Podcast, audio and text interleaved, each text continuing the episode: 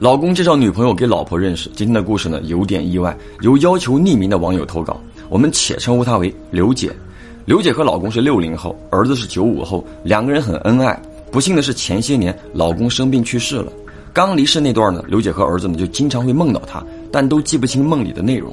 办完老公的丧事之后，在一位老师傅的帮助下，就挑了一个新建的墓园。老公的墓地呢，也选了一个挺好的位置。当时选的那个墓园卖出去的墓地还不多，石碑上都写着“寿”字，就是没有被卖掉的意思啊。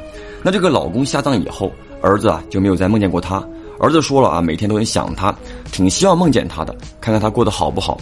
反而这个刘姐呢，就经常梦到老公，梦里的内容啊，醒来之后大多都记不清了。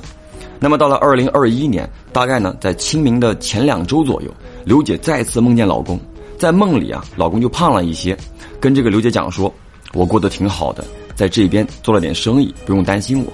对了，我还处了一个女朋友，她也挺好的，对我也好。”说着啊，就指了指站在他侧边往后一点的女人。那这个女人呢，看上去很文静，一米六左右的个头，短头发，瘦瘦的，穿着一件黑色小碎花衣服。最后呢，老公就指着这个女人跟这个刘姐讲了：“啊，她比我还小不少呢。”梦醒之后，刘姐很意外的、清晰的记住了这个梦，躺在床上啊，就回想整个梦，女人的长相、穿着都记得特别清楚。早上起来之后呢，就把这个事儿啊告诉了儿子，还跟儿子讲说：“啊，你爸还挺厉害的，走了时间不长，生意也做起来了，女朋友也找到了。那行吧，只要他日子过得好，让人放心就行。”很快啊，到了清明节，刘姐和儿子呢去给老公上坟，两个人呢就开始烧纸钱。然后呢，他们当地有一个讲究，就是会给周围挨着的左邻右舍啊，他们的坟地呢也烧一道纸钱。这个刘姐呢，先给左边挨着的坟啊烧了道纸钱，看生辰是位老人。在老公墓的右边紧挨着的是一个还没有卖掉的空坟啊，写着寿字，但是在右边是一个新坟。刘姐呢就过去弯腰在新坟的面前呢就放了一道纸钱。烧完后，一抬头，看见新坟的墓碑上啊有张女人的照片。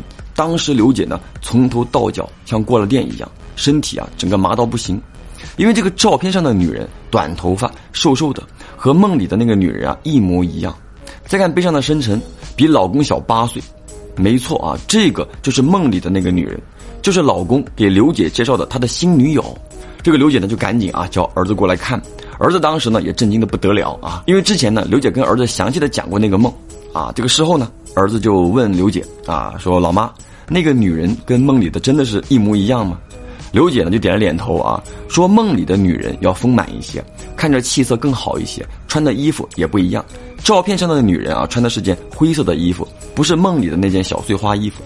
刘姐当时呢心里先是一丝失落啊，然后呢就是满满的开心。刘姐想的是啊，无论两个人生前有多么相爱，但老公离世后呢，在另外一个世界也该有自己的生活。刘姐呢就很高兴，有人可以照顾她、陪伴她，她能生活的好，刘姐就开心了。那么还有一件小事儿，刘姐的婆婆呢是自己一个人住的，家里是座机，座机后面呢是一个挺大的老式收音机，收音机上面呢就摆着很多家人的合照。据这个婆婆说啊，刘姐的老公离世之后，有三次在凌晨时分，家里的座机响了。但这个响铃呢，不是来电的那种，更像是有故障的声音，声音很大，就一直响。但是接起来之后呢，又没有声音啊。第三次呢，这个婆婆就没有再接电话，对着这个电话呢就说了很多，大概的意思啊，就是让刘姐的老公安心的走。之后啊，把收音机上面的所有照片都收了起来。再然后呢，电话就没有响过了。说真的啊，就是收到这个故事的时候，给我最深的感触就是两个字：温暖。